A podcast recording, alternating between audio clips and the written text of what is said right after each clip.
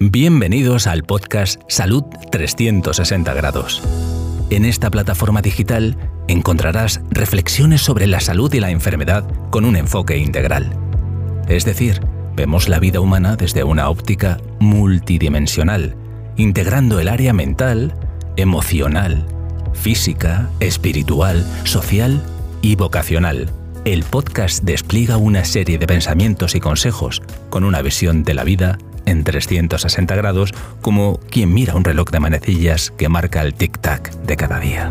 Dado que el nivel del estado de salud de una persona es extremadamente complejo, el doctor Solís nos ayuda a descubrir y corregir factores determinantes de la salud. Cada semana nos invita a oír pensamientos, reflexiones, temas de actualidad y entrevistas con el objetivo de mejorar la calidad de nuestra salud.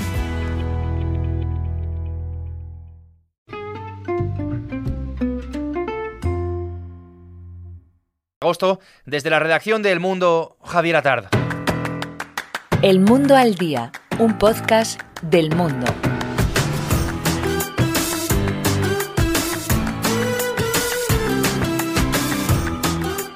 Las imágenes son durísimas.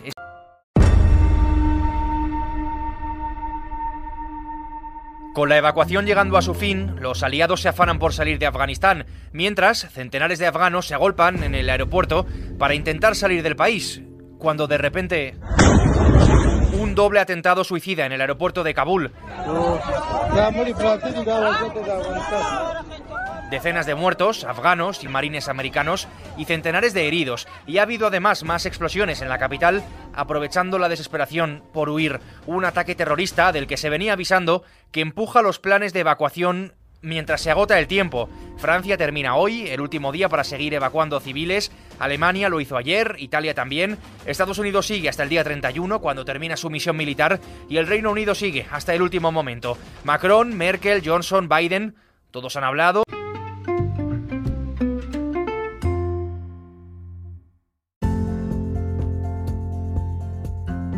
Hola, ¿cómo estás hoy? No me respondas. Ponte los cascos, ajusta tu volumen. Te compartiré pensamientos, reflexiones, consejos y enseñanzas para que mejores tu calidad de vida mientras viajas, o descansas, o en el gimnasio, caminando por la playa o la montaña, o simplemente mientras tomas tu café. Acompáñame en este nuevo episodio de Salud 360 grados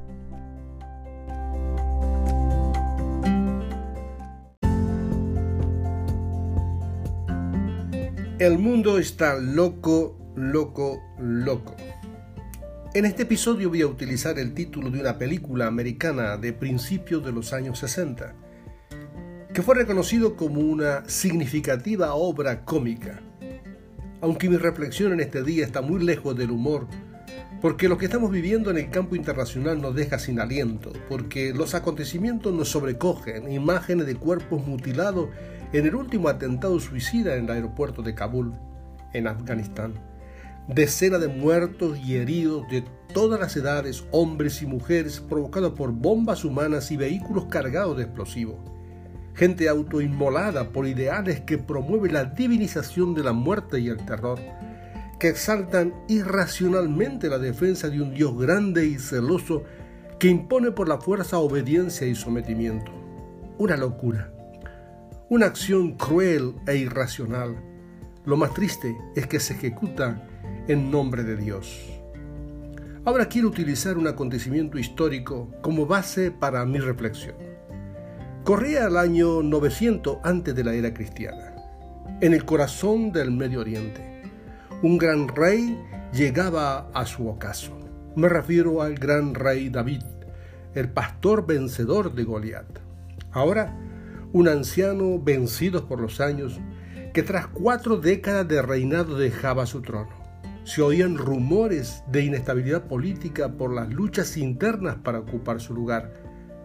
Pero tras una significativa tensión intrafamiliar y conflictos no menores entre los potenciales sucesores, Salomón alcanza el trono. Un inexperto muchacho que solo contaba con su fe y los consejos de su madre y su padre, ingredientes fundamentales para enfrentar el desafío. correr de los años, desarrollaría la habilidad para tomar decisiones correctas, cosa que le harían objeto de respeto y admiración, en especial por su capacidad para juzgar. Destaca la historia que al principio de su reinado recibió la visita de Irán, rey de Tiro, quien describe una gran admiración y alto reconocimiento a la aptitud de Salomón, destacándole como un hombre inteligente, sabio, prudente y cuerdo. Una descripción fotográfica de su persona, una radiografía interna del joven monarca que hacía presagiar que el mundo se beneficiaría por un poco de tiempo de su talento y la capacidad de saber ver más allá de lo externo, material y físico. Cuán importante es contar con gobernantes con estas cualidades. No solo estar habilitado por los votos, sino cualificado para juzgar y tomar decisiones. Sobre todo, cuerdos, es decir, afinados como un instrumento que buscan armonizar con otros pueblos que piensan, creen y sienten diferente. El mundo no solo se encuentra amenazado por el virus del COVID-19, sino está enfermo, inestable y sin cordura. Ausencia de sensatez y genuino interés por la vida humana, fragmentado y dividido, con sed de poder y dominio, ambición y codicia. Está loco, loco, loco porque no percibe la auténtica realidad. Engaña y se autoengaña. Delira y alucina impulsando el sufrimiento y la angustia. Aquí es apropiado mencionar alguna expresión de Jesús, aquel que marcó con sus palabras y sus hechos nuestro calendario anual. Sin duda, un antes y un después en la historia de la humanidad, a quien se le reconoce como un personaje mayor que Salomón, quien defendió y protegió a la mujer de la crueldad de los religiosos de su tiempo, quien disparó a la conciencia en el juicio moral de los hombres con aquella famosa frase que dice, el que esté libre de pecado tire la primera piedra. También nos dice, en el mundo tendréis aflicción, pero confiad, yo he vencido al mundo. Expresando que su poder, sabiduría, inteligencia, prudencia y cordura no fue contaminada por la necedad, la torpeza y la locura de este mundo en crisis. Sin duda, Él venció y conquistó el sistema de este mundo loco para reinar en el corazón de los que confían en su victoria. De modo que la esperanza para este mundo es la restauración de nuestra imagen perdida. Amar a Dios con todo nuestro ser y a nuestro prójimo con la misma intensidad que lo hacemos por nosotros mismos. Solo así recuperaremos la cordura y nuestra salud en toda su plenitud, es decir, en 360 grados. Que tengas tiempo para pensar, sin olvidar que los grandes cambios comienzan dentro de uno mismo. Nos volveremos a encontrar en el próximo episodio de Salud 360 grados.